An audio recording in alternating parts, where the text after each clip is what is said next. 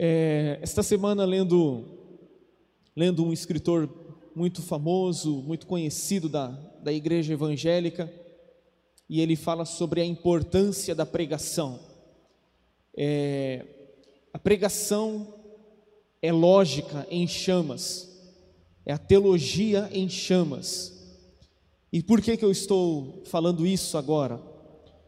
Porque nós vamos pregar a palavra de Deus.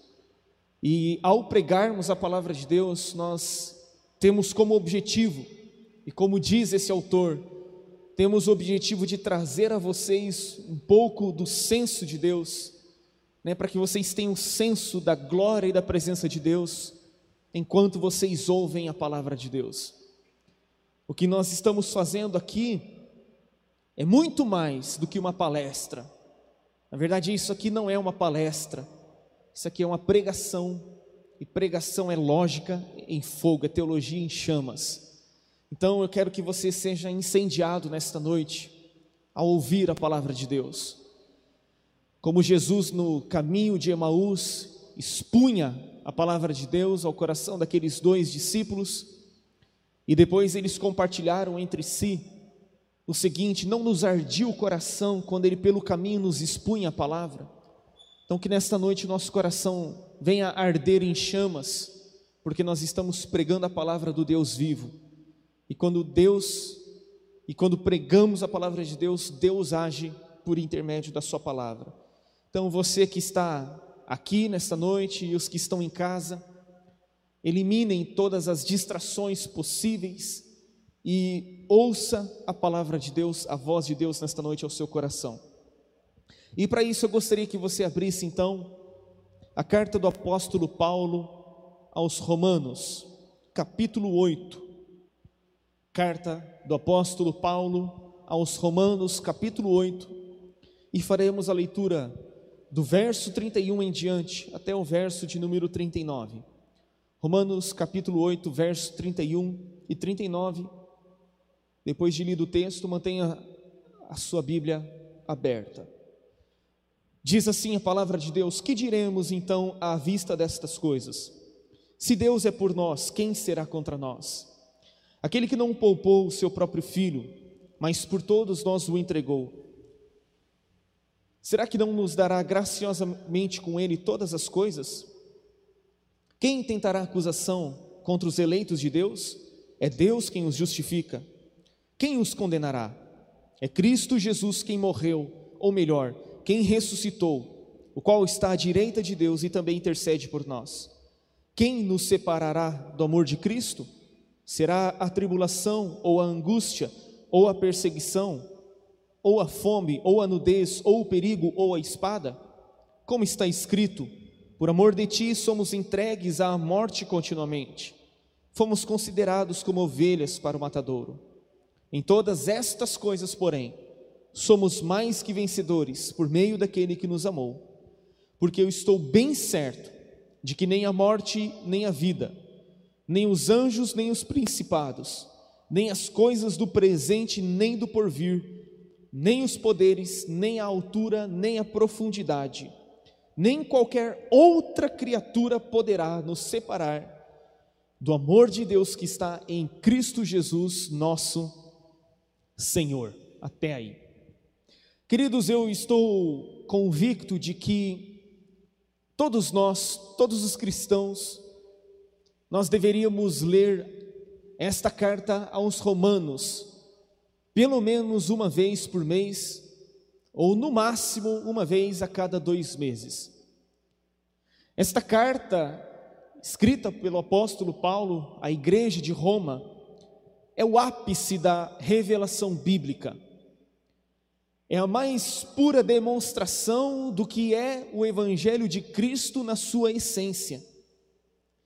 Se nós queremos entender o que é o Evangelho, e o Evangelho é tudo aquilo que Deus fez por nós em Cristo Jesus, nós temos que ler muitas e muitas vezes esta carta poderosíssima.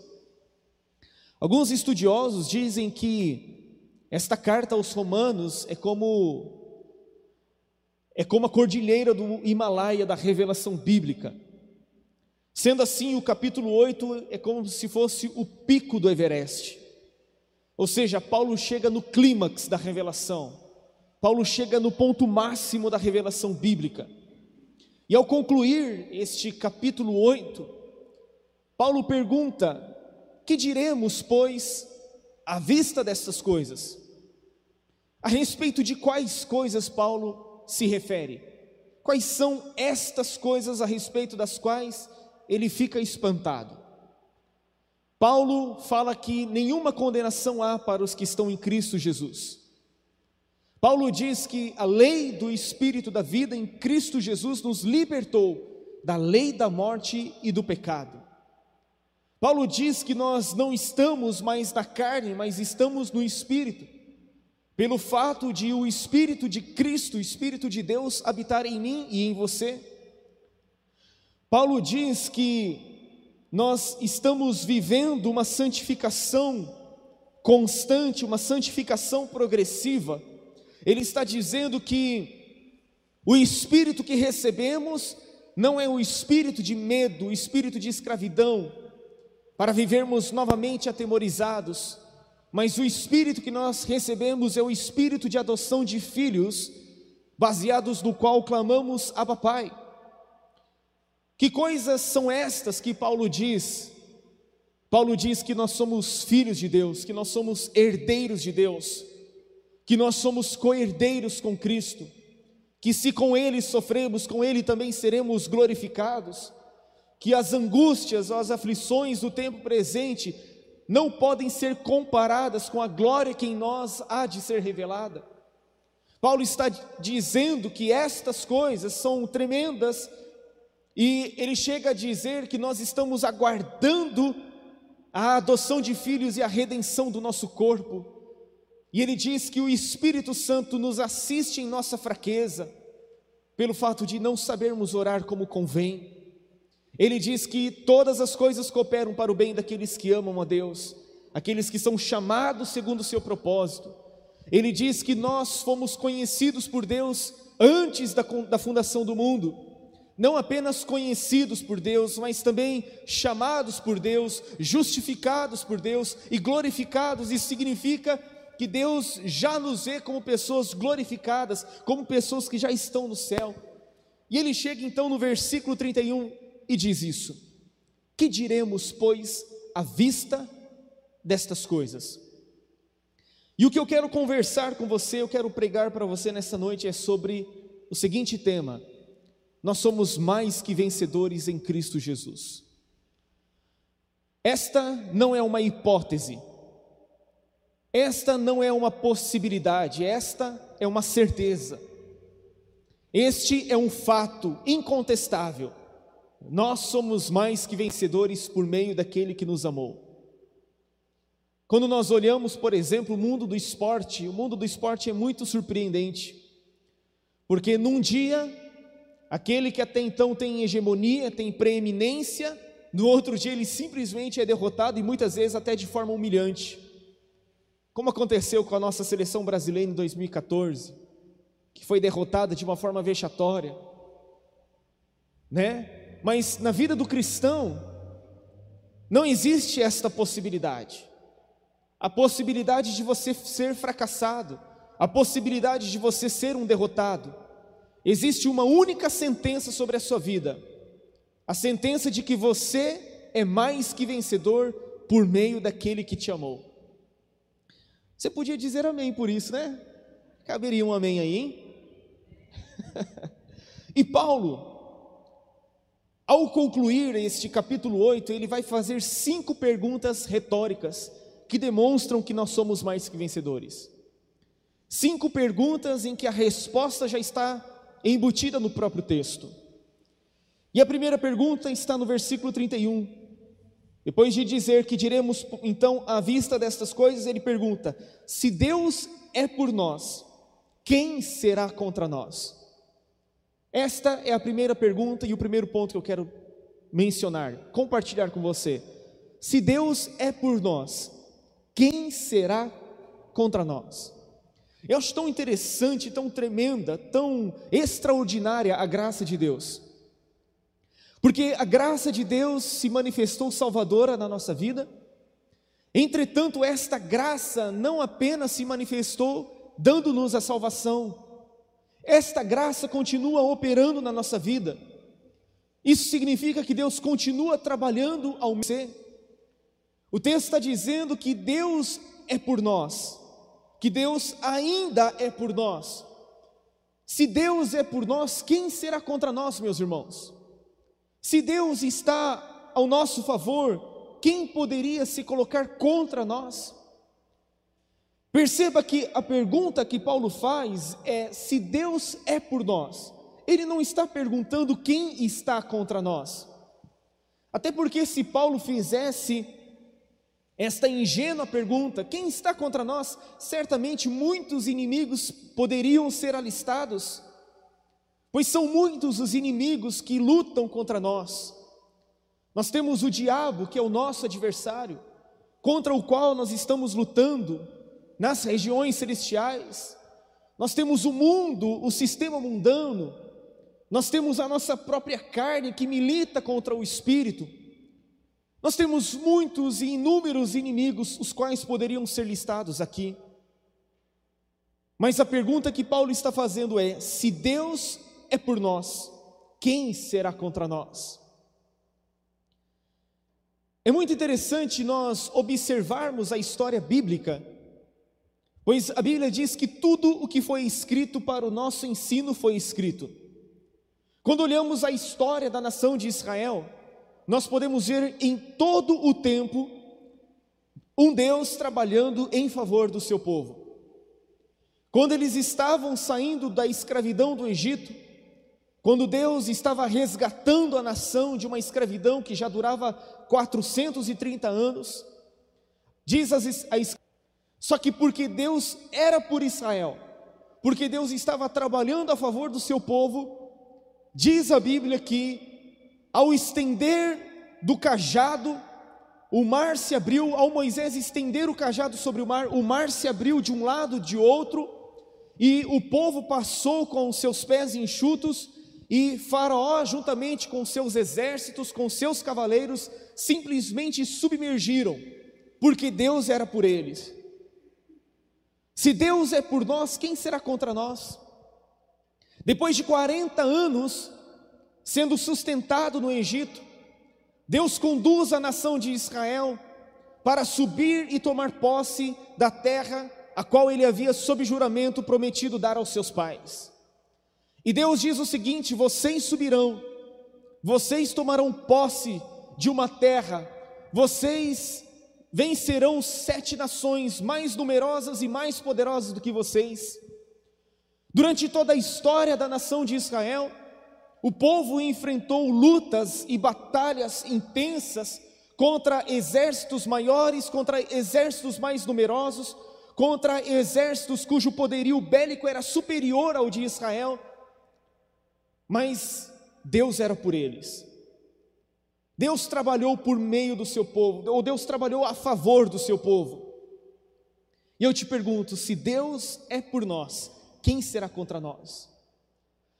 Nós poderíamos citar inúmeros exemplos bíblicos, como o exemplo de Gideão e os seus guerreiros, os seus valentes, que com 300 homens simplesmente. Nós poderíamos mencionar a batalha de Josafá, que também enfrentava uma grande multidão, uma numerosa multidão, mas simplesmente Deus trabalhou por intermédio da nação. Deus venceu os exércitos inimigos.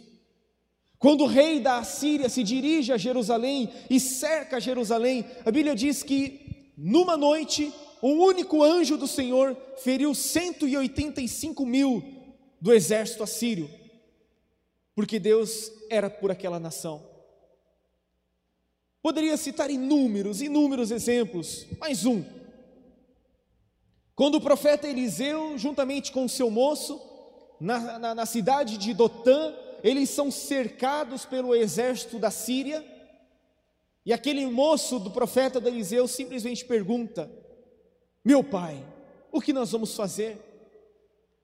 E o profeta Eliseu simplesmente orou pedindo: Senhor, Eu peço que o Senhor abra os olhos dele para que ele veja. E a Bíblia diz que então seus olhos foram abertos, e eis que ao redor de Eliseu havia um exército numeroso, numeroso. E Eliseu disse que maiores são os que estão conosco do que os que estão com eles. Existe um Deus que é por você. Ele está trabalhando por você. Ele está trabalhando a teu favor. E nada pode impedir o plano e o propósito de Deus se cumprir na sua vida. Martinho Lutero disse o seguinte: pode ser contra nós, uma vez que tudo aquilo que ele criou tenha de estar em sujeição ao Criador. E aqui, queridos, tudo inclui certamente Satanás e seus demônios. Certamente inclui Satanás e seus demônios, e isso é fundamental. Meus irmãos, eu me deparo muitas vezes com, com pessoas que foram mal instruídas no Evangelho, pessoas que foram mal instruídas, apenas Deus é todo-poderoso. O diabo não pode fazer o que ele quer, o diabo não pode se levantar contra você e simplesmente querer frustrar os propósitos de Deus na sua vida. E eu quero lembrar você de duas coisas a respeito do poder de Satanás. Primeiro, ele não tem nenhum poder à parte daquele que Deus lhe deu. Ele é criatura, não é criador. Deus é todo-poderoso e Satanás é criatura e não pode fazer tudo o que tem capacidade de fazer. Então você precisa crer que se Deus é por você, que se Deus é por nós, quem será contra nós? Ainda que se levante o inferno inteiro, Deus sendo por você, você é mais que vencedor. Aleluia. Não importa então quem está se levantando ou o que está se levantando, com os olhos se viu Deus além de ti que trabalha para aquele que nele espera. Enquanto você espera, Deus trabalha. Enquanto você diz, Ele trabalha por você. Enquanto você dorme, Ele está trabalhando por você. Ele não cochila, não dormitará o Santo de Israel. 32 é a seguinte: Aquele que não poupou o seu próprio filho, mas por todos nós o entregou, será que não nos dará graciosamente com ele todas as coisas? Olha a segunda pergunta que Paulo faz. Será que não nos dará graciosamente com ele todas as coisas? Agora, antes de aquele que não poupou o seu próprio filho. Deus não poupou o seu próprio filho. Esta quando a Bíblia diz que Deus colocou Abraão à prova e pediu que Abraão oferecesse a Isaac o seu único filho. Isaac, a Bíblia diz que Deus o coloca à prova e ele simplesmente obedece aquilo que Deus estava lhe pedindo. E quando o anjo do Senhor brada dos céus, ele diz assim: Abraão, não me negaste o teu filho, o teu único filho. É exatamente esta expressão aqui no versículo 32: aquele que não poupou o seu próprio filho. Deus não, como merecimento dos nossos pecados, toda a punição que deveria recair sobre mim e sobre você, sobre toda a humanidade, toda esta punição recaiu sobre Jesus, sobre o Filho de Deus. A Bíblia está dizendo que Deus não poupou o seu próprio filho o ser mais amado, mais importante, mais puro, mais santo, mais belo, mais exaltado, o próprio Deus não o poupou. A Bíblia está dizendo que por todos nós o entregou. Por todos nós o entregou. Jesus naquela cruz estava como um cordeiro da antiga aliança, em que toda a culpa, em que todo o pecado, em que todo o julgamento recaía sobre aquele cordeiro o cordeiro que era imolado a favor da nação de Israel. Só que Jesus foi entregue por todos nós, não apenas por uma nação, porque a Bíblia diz que ele é o cordeiro de Deus que tira o pecado do mundo. Deus não poupou o seu próprio filho cruz, nem o, o, medo de Pôncio Pilatos, nem os judeus por inveja, mas o Pai por amor, foi por você e foi por mim que Deus entregou o seu filho Jesus naquela cruz. Mas o próprio Jesus também se entregou voluntariamente. Ele simplesmente disse: Olha, não são vocês que tiram a minha vida, eu espontaneamente a dou. E ele, Jesus, diz em Marcos 10, 45: Pois o próprio Filho do Homem não veio para ser servido, mas para servir e dar a sua vida em resgate por muitos. Deus entregou o seu Filho por nós e Jesus se entregou voluntariamente por nós, por amor. Deus prova o seu amor por nós, pelo fato de Cristo ter morrido por nós quando ainda éramos pecadores, quando ainda éramos fracos, quando ainda éramos ímpios, quando ainda não nos dará graciosamente com Ele todas as coisas. Percebe que o argumento de Paulo vai do maior para o menor, ou seja, Deus não poupou o seu filho, o mais importante. Se Deus teve a capacidade de nos dar o seu próprio filho para morrer em nosso lugar, será que não nos dará as demais coisas que nós necessitamos? Ele certamente nos dará graça, generosidade, como demonstração da sua infinita graça sobre nós. John Stott diz: ao dar o seu filho, ele, ao dar o seu filho, Deus deu tudo. A cruz é a garantia da herança. A cruz é a garantia de que Deus nos dará com Ele, com Jesus, todas as coisas que nós necessitamos. É, porque, é por isso que nós somos mais que vencedores. É por isso que nós somos mais que vencedores. Ou seja, não somos nós, não são os nossos méritos, é a graça de Deus.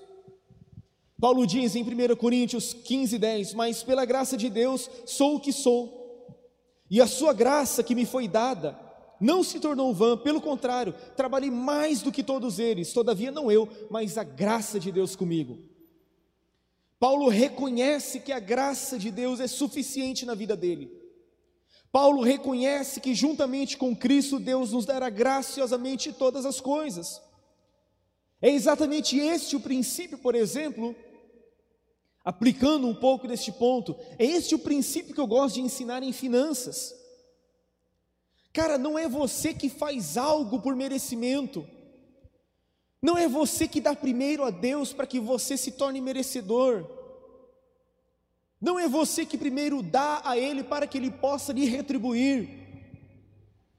Ele nos deu, todos nos confiou. E nós generosamente e fielmente devolvemos a Ele uma parte, e, gener, e, nós, e nós, pela graça dele, gerenciamos o restante. Quem primeiro deu a ele para que, para que ele pudesse retribuir? E o próprio Paulo diz nesta carta aos Romanos: porque dele, por meio dele e para ele são todas. A graça de Deus é sobre a nossa vida em todas as coisas, do início ao fim da nossa vida cristã. Mas ainda tem uma terceira pergunta, verso 33. Paulo diz: Quem intentará acusação contra os eleitos de Deus? Quem intentará acusação contra os eleitos de Deus? Quando olhamos esta pergunta e a próxima pergunta, que é a pergunta de quem nos condenará, nós, pela nossa imaginação, nós nos transportamos a um tribunal. Porque Paulo está perguntando: quem tentará acusação contra os eleitos de Deus e quem os condenará? E certamente, gente, muitas coisas poderiam nos acusar. Mas quando Paulo pergunta quem nos acusará ou quem tentará acusação contra os eleitos de Deus, significa que nós, diante do tribunal de Deus, nós já estamos justificados. Significa que diante do tribunal arado sem culpa. Agora, quando Paulo pergunta quem tentará acusação contra os eleitos de Deus, certamente nós temos muitos acusadores. A Bíblia fala do, do, diabo que se chama Satanás, e o significado de diabo é, é, é, é simplesmente difamador, acusador, caluniador. E a Bíblia diz que ele acusa os irmãos diante de Deus dia e noite. Entretanto, diante do tribunal de Deus já existe a sentença. Você em Cristo Jesus, pela fé que você depositou nele e na sua obra, você é declarado justo. Ah, quando Deus olha pessoas que receberam a justiça do seu filho pela fé. Por isso que nós somos mais que vencedores. Nós o vencemos, vencemos o acusador pelo sangue do Cordeiro. Isaías 50, no verso 8, está escrito o seguinte: Perto está o que me justifica, quem ousará entrar em litígio comigo? Compareçamos juntos diante do juiz. Quem é o meu adversário? Que se aproxime de mim.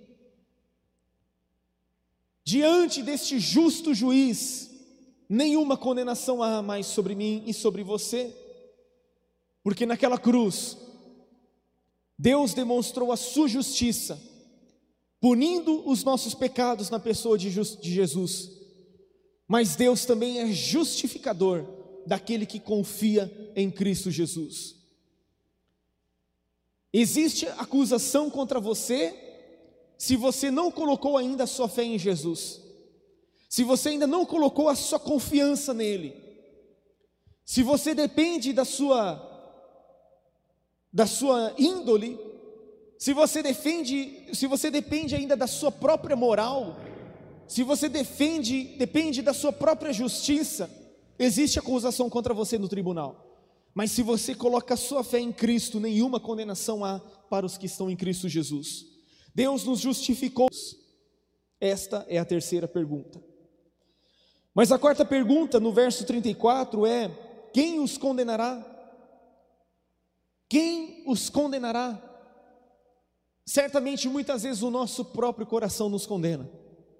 Falamos e o nosso coração se torna pesaroso e ele condena a nossa atitude. Só que Paulo fala sobre quatro coisas que anula esta condenação.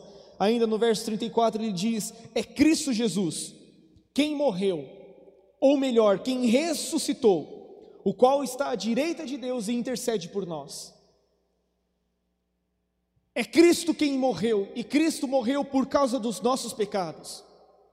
É Cristo quem ressuscitou, ele ressuscitou para a nossa justificação.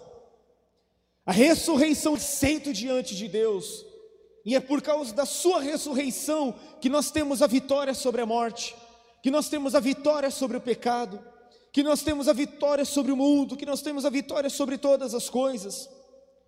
Mas ainda Paulo diz que ele não apenas morreu, não apenas ressuscitou, ele também está à direita de Deus, governando sobre todas as coisas, tendo a autoridade nos céus e na terra. Diante dele todo joelho se dobra, no céu, na terra e debaixo da terra. Ou seja, os anjos, os homens e os demônios se dobram diante daquele que tem toda a autoridade no céu e na terra. Ele é aquele que esteve morto, mas vive pelos séculos dos séculos e tem as chaves da morte e do inferno em suas mãos. Mas ainda, Paulo diz: que ele não apenas morreu, ressuscitou, está à direita de Deus, mas ele intercede por nós. Ele intercede por nós.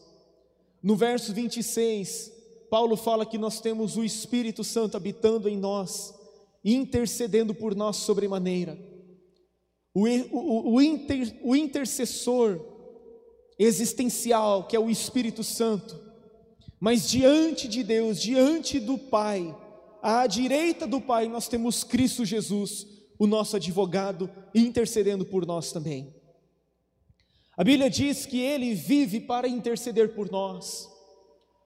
João, 1 João capítulo 2, verso 1 diz: Filhinhos, estas coisas vos escrevo para que não pequeis. Todavia, se pecarem, temos um advogado junto do Pai Jesus Cristo, o justo.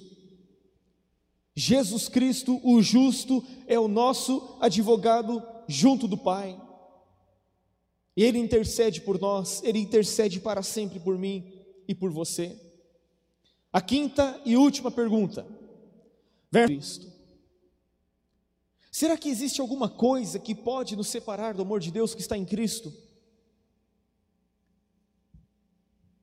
Se Deus de antemão nos conheceu, se de antemão Deus nos predestinou para sermos conformes à imagem do seu filho, será que alguma coisa poderá nos separar do amor de Deus que está em Cristo?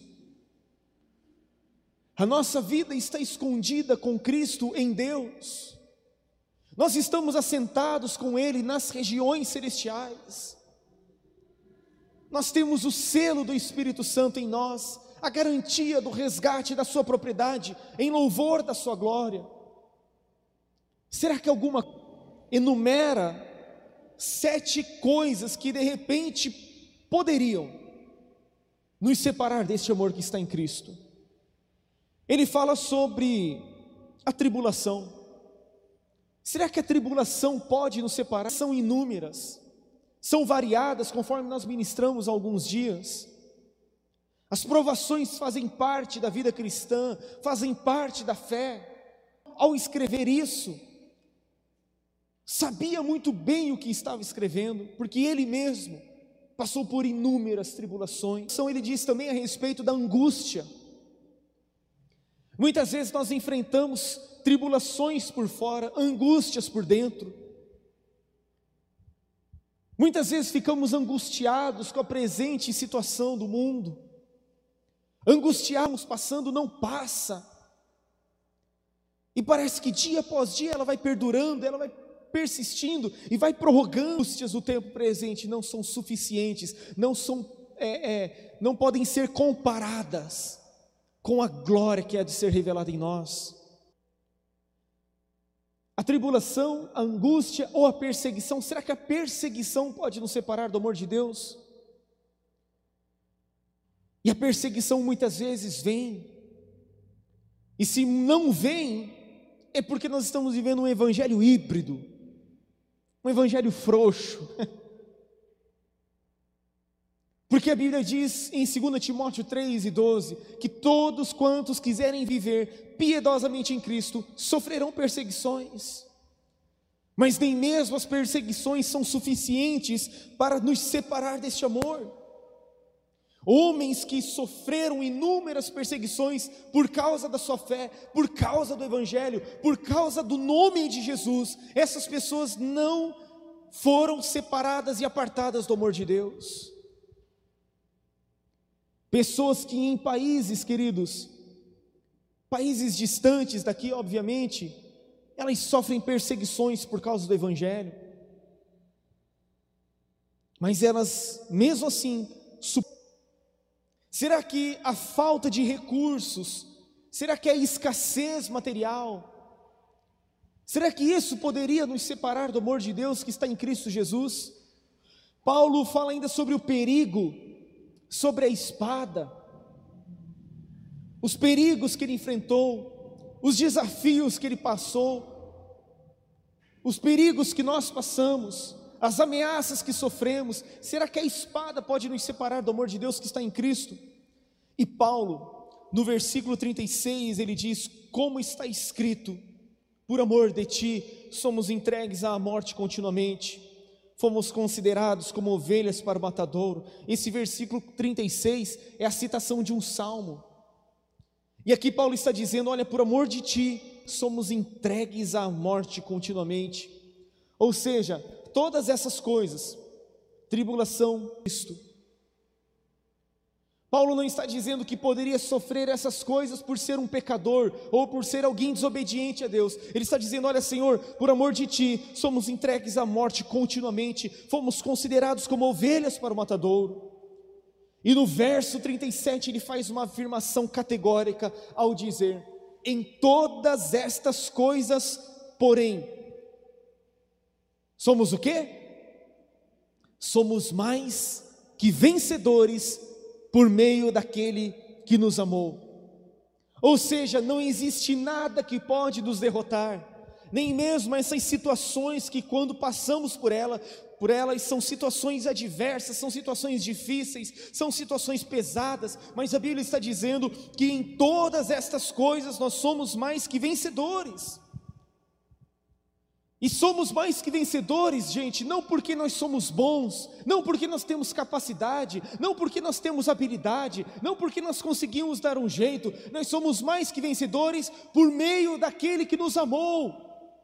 Se ele sofreu, nós também vamos sofrer. Se ele foi passou por angústias, nós também vamos passar. Se ele sofreu perseguições, nós também sofreremos perseguições. Se ele foi rejeitado, nós também seremos rejeitados. Mas uma coisa também é certa: se ele venceu, nós também venceremos e somos mais que vencedores nele. E Paulo dá um salto aqui na, na revelação bíblica, no versículo 38, quando ele diz: Olha, porque eu estou bem certo. No versículo 28 ele havia dito: Sabemos que todas as coisas cooperam para o bem. Só que agora no verso 38 ele diz: Porque eu estou bem certo. Ele diz: Eu tenho a convicção de que nem a morte, nem a vida, nem os anjos, nem os principados, nem as coisas do presente, nem a dos porvir, nem os poderes, nem a altura, nem a profundidade, nem qualquer outra criatura poderá nos separar. Irmãos, que nem mesmo a morte, nem mesmo a morte pode nos separar do amor de Deus, que está em Cristo Jesus. Vivemos um tempo em que os cristãos não sabem quem são em Cristo, não têm certeza da sua salvação, não têm certeza da sua eternidade com Deus e morrem de medo de morrer. E com isso, não estou falando para você ser negligente ou imprudente e, e desrespeitar, sabe, todos os protocolos para você poder preservar não somente a sua vida, mas também a vida das pessoas a quem você ama. Mas Paulo está dizendo: olha, nem a morte, nem a vida, nada.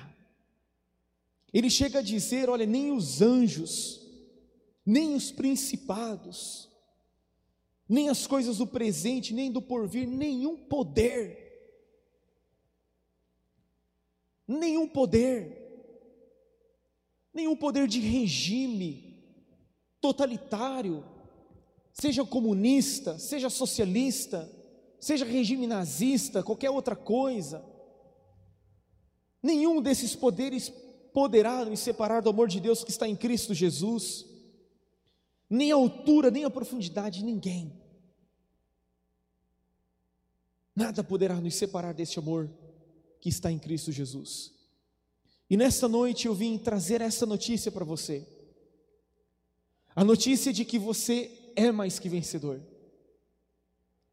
E não importa o que você passe, não importa o que você esteja passando, não importa o que você irá passar, se Deus é por nós, quem será contra nós? Deus deu prova do amor dele por mim por você ao enviar o seu filho. Ele dá prova por, do seu amor por mim por você pelo fato do Espírito Santo habitar em nós. Ele dá prova do seu amor por mim por você, pelo fato de Cristo, e concluir então esta mensagem, encorajando você, para que nessa noite você seja fortalecido na sua fé, para que você esteja bem alicerçado naquilo que Deus fez por você em Cristo Jesus. Vamos orar ao Senhor.